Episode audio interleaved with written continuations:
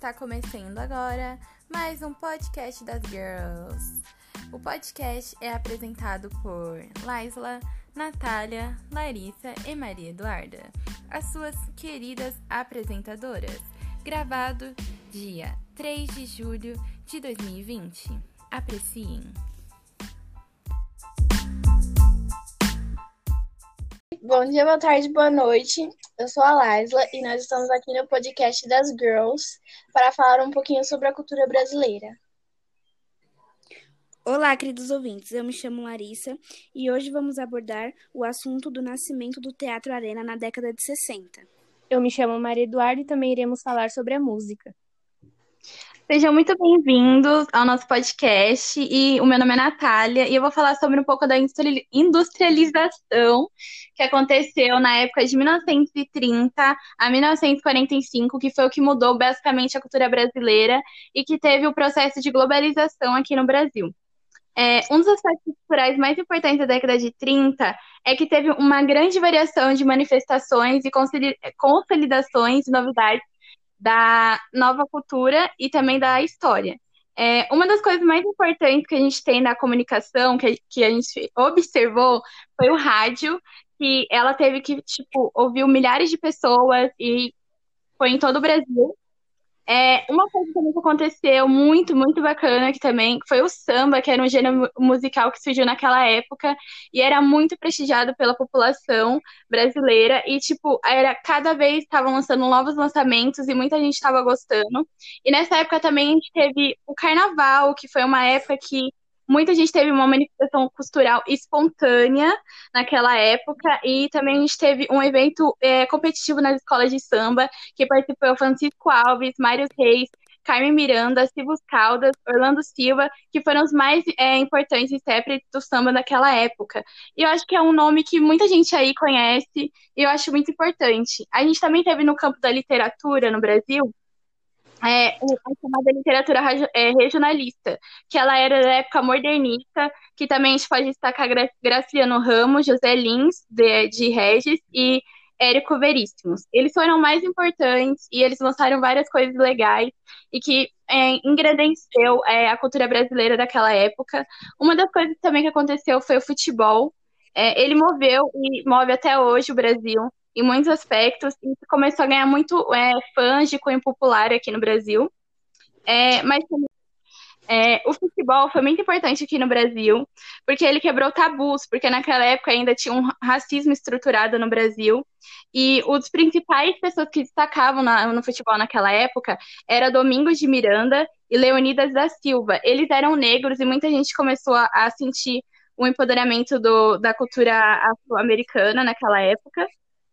E apesar das manifestações artísticas que a gente tinha, que era uma riqueza, a gente também deve lembrar que nessa época houve o governo Vargas, né? Que ele entrou entre os anos de 1937 e 1945, que ele proibiu muita coisa aqui no Brasil, especialmente a divulgação e a publicação.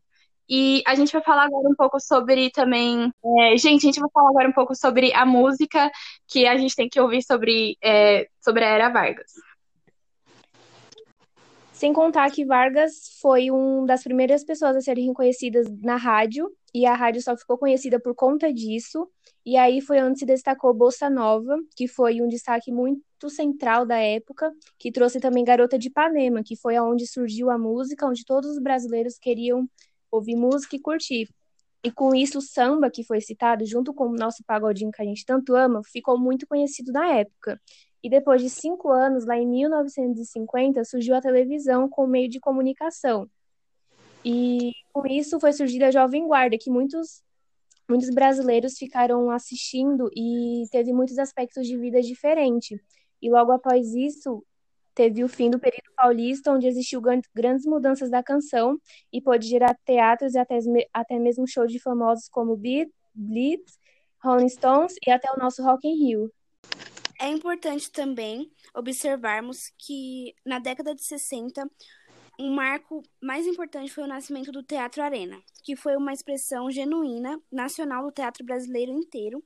Ao mesmo tempo, eles se engajaram politicamente, posicionando-se contra o regime militar, usando seu ponto de vista em peças. Como eles não usavam black tie, de Gianfresco Guarnieri, que retratava as dificuldades vividas por um grupo de operários em greve. Essa obra, ela foi uma crítica direta aos temas encenados no teatro. A trama dizia respeito ao universo burguês simples e feliz. Ao mesmo tempo, essa peça ela propunha discussões como o direito de greve, proibido de militares, né? Porque nessa época os militares faziam muitas proibições e o direito à liberdade de escolha de expressão. Também se destacou o teatro oficina, que se inspirava nas ideias existencialistas do francês Jean-Paul Sartre e do russo Stanislavski. A oficina foi dirigida por José Celso Martinez Correia, que interagia com o público, convidando-o para problematizar politicamente o que estava sendo encenado. É importante também sabermos que a cultura na década de 70 ficou marcada pela forte presença da censura. Ao mesmo tempo, teve a criatividade e o engajamento de muitos artistas e intelectuais. E aí, gente? Vamos parar um pouquinho aqui porque agora a gente vai ter uma pausa para os nossos patrocinadores: Coca-Cola, Nike. Mentira, mentira, gente, mas estamos abertos a diálogos. Continue ouvindo o nosso podcast das Girls. Nessa mesma década ainda, nós podemos ressaltar um ponto muito importante que é a televisão e, é, e as telenovelas. As telenovelas começaram com a Rede Tupi e ela começou com uma visibilidade muito grande por Roberto, por Beto Rockefeller, em 1968. É, as telenovelas, elas, elas retratavam é, a vida da, da classe média carioca e paulista, e ela tinha um enfoque em um nicho social só, porém, no final da novela, a trama fazia com que todos os nichos sociais se juntassem e confraternizassem, terminando sempre com um final feliz, o que era muito bom e todo mundo gostava. É, dois autores que contribuíram muito para o sucesso das telenovelas foram a Janete Clark, que fez a novela Selva de Pedra, e Dias Gomes, que fez O Bem Amado e Saramandaia. É, a expansão da TV se confunde muito com a história da Rede Globo, que nasce em 1965.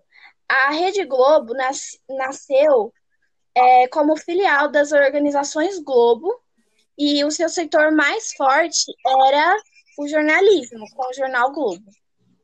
É, a Rede Globo tinha uma grande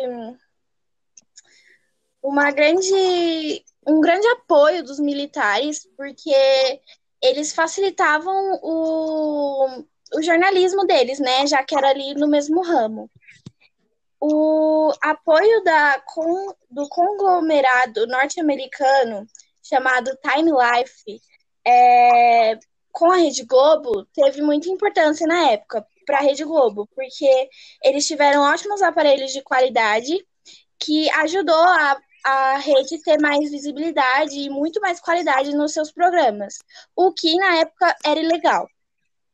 E um grande artista protagonista da década de 70 foi o Chico Buarque, que ele iniciou na carreira musical em um concurso na TV Excelsior em 1964. É, então é isso, gente. Esse foi o nosso podcast. A gente espera que vocês tenham gostado. Tchau, até a próxima. Tchau. Até logo. Tchau.